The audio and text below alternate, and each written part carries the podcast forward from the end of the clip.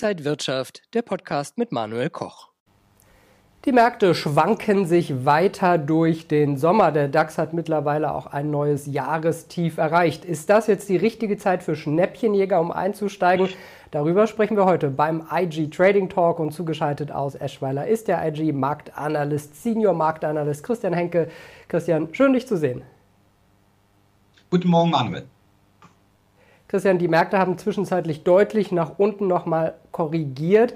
Ist das jetzt eine Zeit für Schnäppchenjäger oder haben die Aktienmärkte das Schlimmste auch schon wieder überstanden?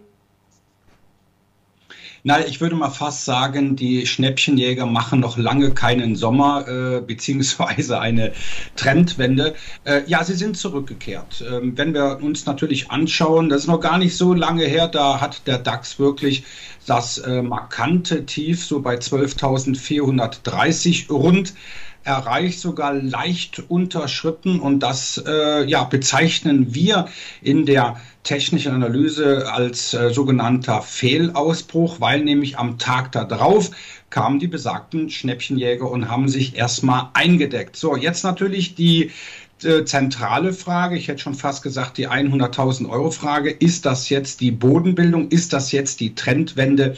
Nein, beileibe noch nicht. Was wir aktuell sehen, ist ganz einfach eine kleine Erholung innerhalb eines Abwärtstrends, innerhalb eines Bärenmarktes.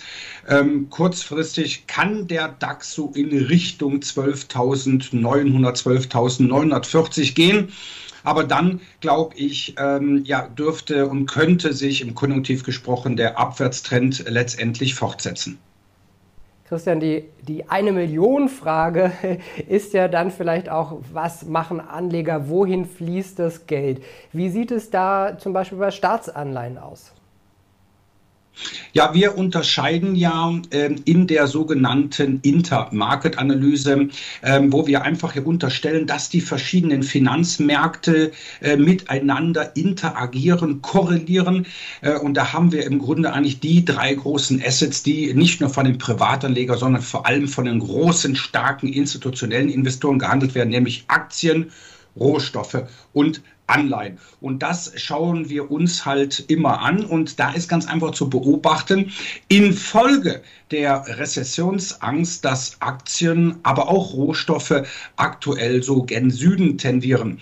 Na, jetzt kommen wir natürlich auf deine Frage, wohin fließt denn dann das Geld? Das verpufft ja ja nicht. Natürlich haben wir auch schon zuletzt äh, gesehen, Cash is King. Das heißt, die Marktteilnehmer erhöhen halt die, ja, sage ich mal, die Liquiditätsquote, die Sparquote, halten das Pulver trocken. Aber was natürlich zuletzt zu beobachten war, dass die Staatsanleihen vor allem die aus den Vereinigten Staaten, doch zunehmend an Beliebtheit gewonnen haben. Und das ist im Grunde eigentlich Manuel schon, äh, ja, schon fast ein typischer Verlauf, wenn wir von einer Rezession ausgehen. Da ist natürlich immer sehr interessant für den Anleger, äh, ja, was soll er eigentlich machen? Aber in einer Rezession ist es so, dass Aktien, dass Rohstoffe eigentlich im Abwärtstrend äh, dann sind und dann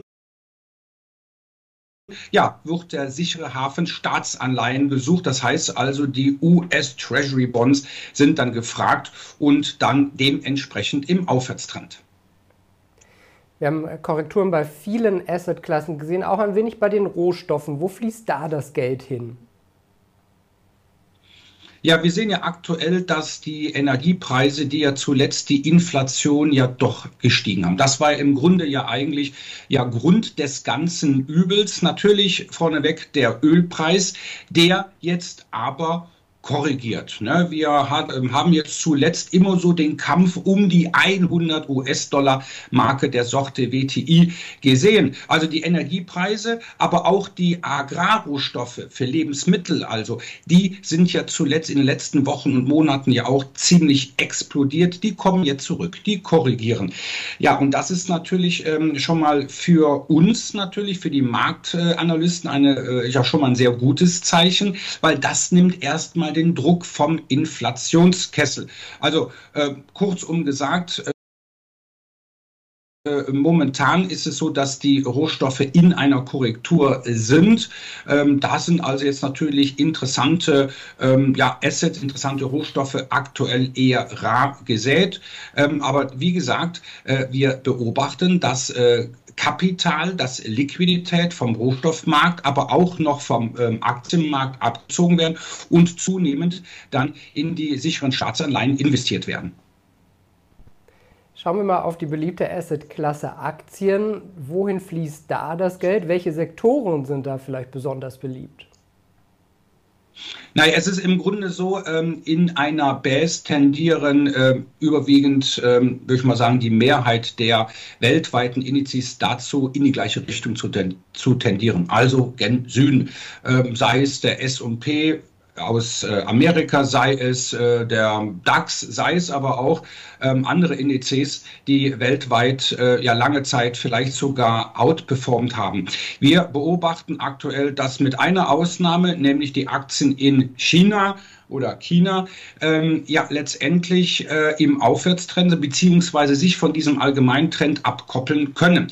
Jetzt äh, natürlich ähm, ja, heißt das jetzt, dass wir Aktien grundsätzlich äh, meiden sollten? Nein, natürlich nicht, weil wir natürlich in einer solchen, in einem solchen Konjunkturszenario natürlich auch Aktiensektoren haben, die sich eigentlich relativ äh, ähm, rezessionsresistent zeigen. Das heißt also, steigende Zinsen ja, belasten aktuell natürlich die Technologieaktien.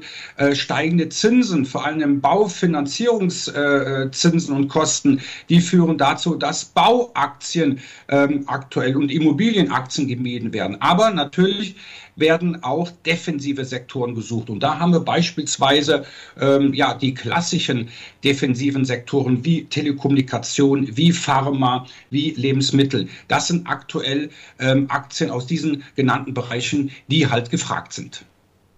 Christian, und Anleger fragen sich jetzt sicher, wie bereiten Sie sich auf die nächsten Wochen vor? Wohin mit dem Geld? Sollte man etwas verändern von seiner Strategie? Also wenn wir jetzt noch mal sehen, die Anleihen, die Rohstoffe und die Aktien, wie könnte man daraus vielleicht einen ganz schlauen Mix machen, um gut durch die schwierigen, schwankenden Märkte zu kommen? Naja, es ist im Grunde eigentlich so, ähm, da äh, nehme ich mal so die klassischen Aktienfonds als äh, Beispiel, die natürlich ähm, eigentlich äh, auch gerade aus sich, aus diesen drei ähm, ähm Assets, also Aktien, ähm, Anleihen, Rohstoffen bedienen und natürlich so auch ihr Portfolio-Management und Struktur natürlich äh, bilden. So, aktuell ist es natürlich so, und wir reden jetzt ja auch für, äh, von den Anlegern, die eher mittel- bis langfristig ähm, orientiert sind. Da äh, kann man natürlich natürlich sagen, bieten natürlich jetzt fallende Kurse Chancen, aber da soll natürlich der Anleger nicht ins fallende Messer greifen. Aber was ich zum Beispiel äh, natürlich äh, durchaus machen würde, ist halt den Aktienanteil vielleicht reduzieren und natürlich den Anleihenteil dann etwas erhöhen. Ja, und Rohstoffe natürlich haben wir auch das Problem, die sind ja wirklich äh, sehr konjunkturabhängig. Das heißt also, wenn wir wirklich in eine Rezession rutschen sollten, dann wären natürlich Öl und Konsorten weniger nachgefragt und dürften dann erst einmal ähm, eine eher untergeordnete Rolle spielen.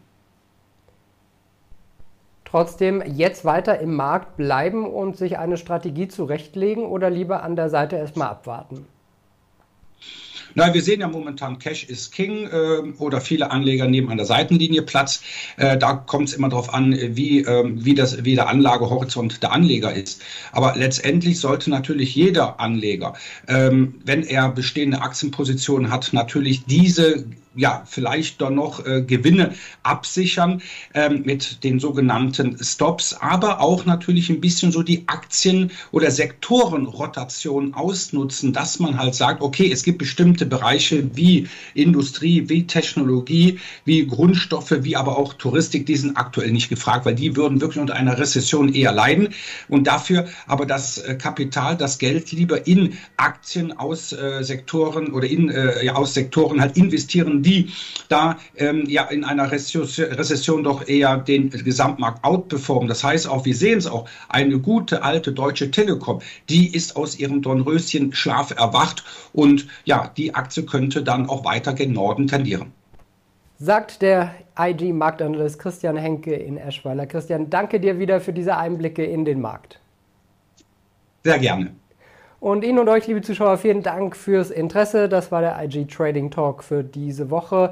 Mehr Infos gibt es auf IG.com. Bleiben Sie gesund und munter, alles Gute und bis zum nächsten Mal. Und wenn euch diese Sendung gefallen hat, dann abonniert gerne den Podcast von Inside Wirtschaft und gebt uns ein Like.